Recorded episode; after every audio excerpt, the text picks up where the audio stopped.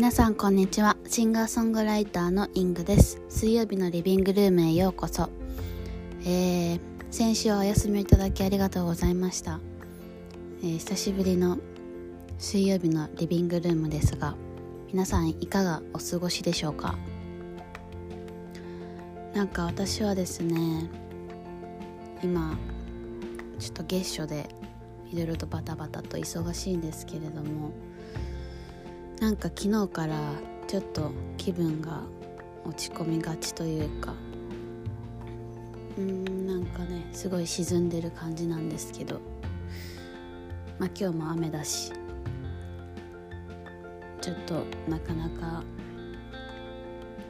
なんていうかなパッとしない、えー、日日々ですが皆さんはどうでしょうか？なんかすごいたまにたまにあるんですよね。なんか特にこうこれだっていう理由がないけど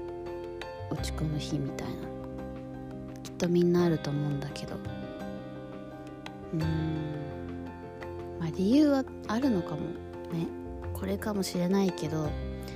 自己防衛のためにそれではないと思っているのかもしれないなあ。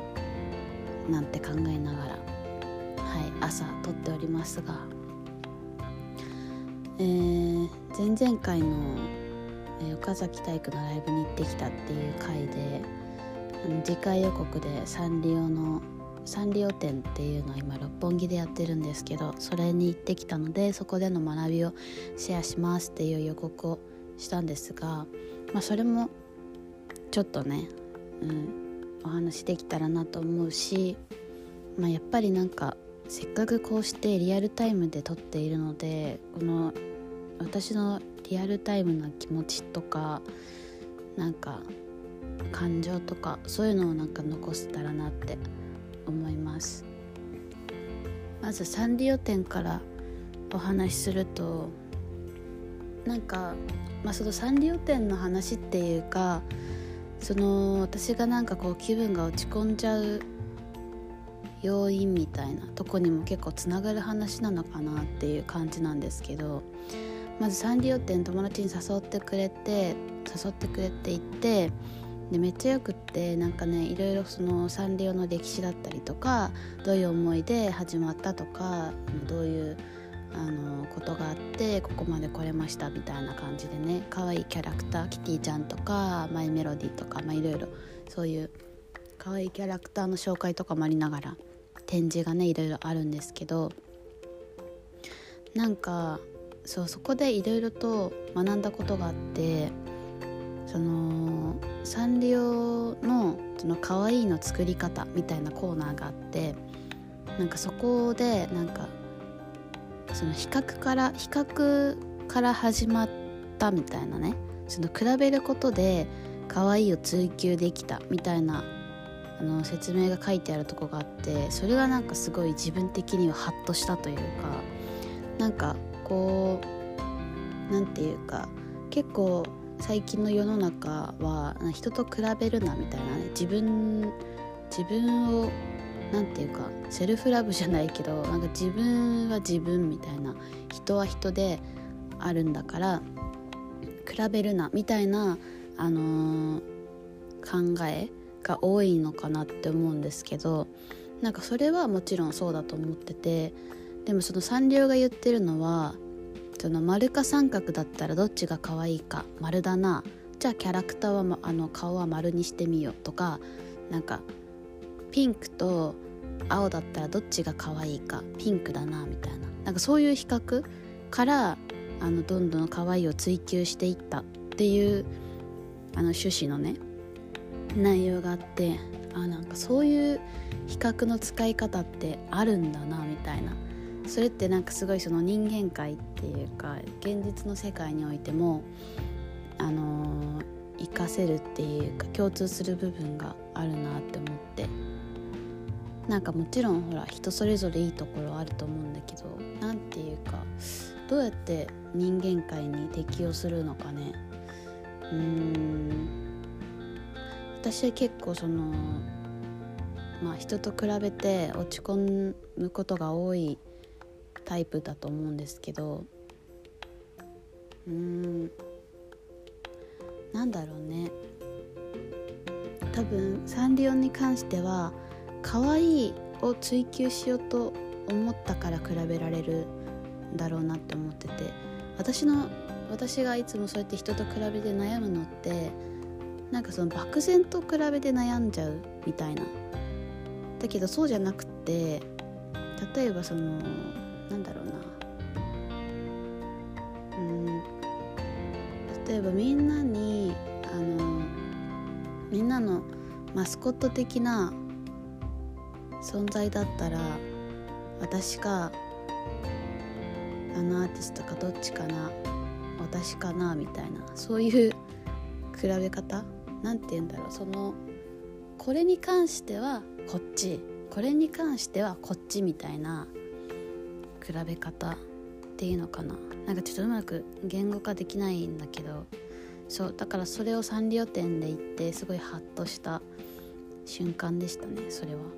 なんかそのもうサンリオ店で一貫してもうその可愛いというそのみんなが心ワクワクドキドキキュンキュンみたいなのをとにかく追求していったっていう物語がストーリー性があってすごいそのやっぱりそういう何て言うかなこう一貫したメッセージって何事にも大事だなって思って、まあ、会社とかでもそのビジョンとかいろいろあると思うんですよね。ビジョンとかさあの会社の合言葉じゃないけど何て言うんだっけそういうの、まあ、あるじゃないですか。そういうのってやっぱり人にも人もそうだよなっていう風に改めて思ってじゃあ私のビジョンって何なんだろうみたいなことを最近は結構考えていてまあなんかその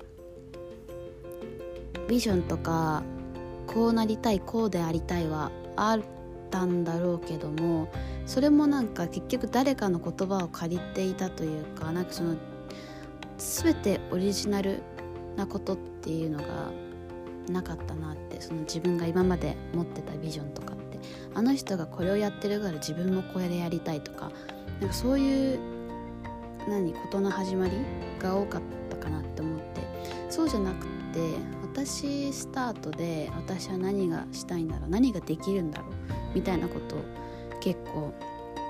そのサンリオ店に行って考えるようになりました。ちょっとずつね、まあ、すぐに、まあ、これだっていうのはないからちょっとずつ、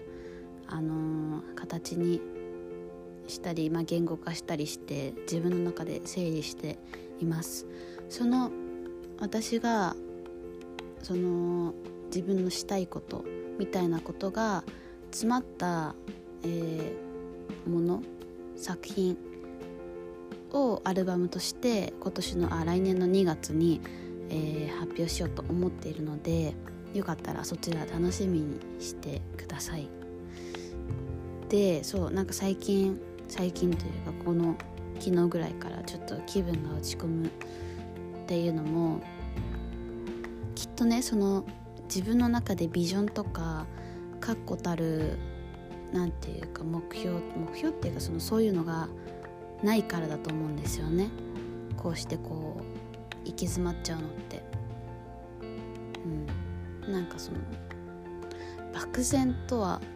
あってもどこか腑に落ちてないんだと思うんですよ。だからそれに対して一心不乱にこう頑張れない時があったりとかそういうのがあるんじゃないかなって思ってて。なんかその k p o p のあのオーディション番組とかをたまに最近見るんですけどまあ若いからっていうのもあるかもしれないんだけどやっぱりあのサバイバルの中でなんか彼女たちってもう前しか見えてない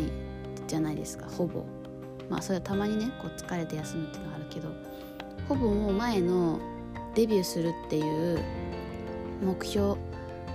それにめがけてまっしぐらみたいなね感じだと思うんですよ。だからなんかそういう目標みたいなものが自分にはまだ自分が納得する目標みたいなのがないんだなと思ってて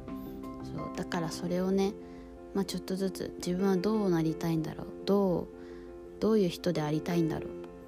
どういうアーティストでありたいんだろう？っていうのを、まあ、ちょっとずつ考えて形にできたらなと思っております。ということで、まあ、今週はですねサンリオ展からの学びそしてまあその派生してね自分が今こういうこと考えてますよっていうことのシェアでした。よかったら皆さんの恥ずかしいと思うけど皆さんの人生のビジョンとか目標みたいなのあのシェアしていただけたら嬉しいなと思います。えっ、ー、とまあインスタとかの DM でもあの見れますしあとは Spotify の方でなんかあのメッセージを送るみたいな機能があるみたいなのでよかったらそちらで、えー、教えてください。では今週の水曜日のリビングルームはここまでです。また来週お会いしましょう。バイバーイ。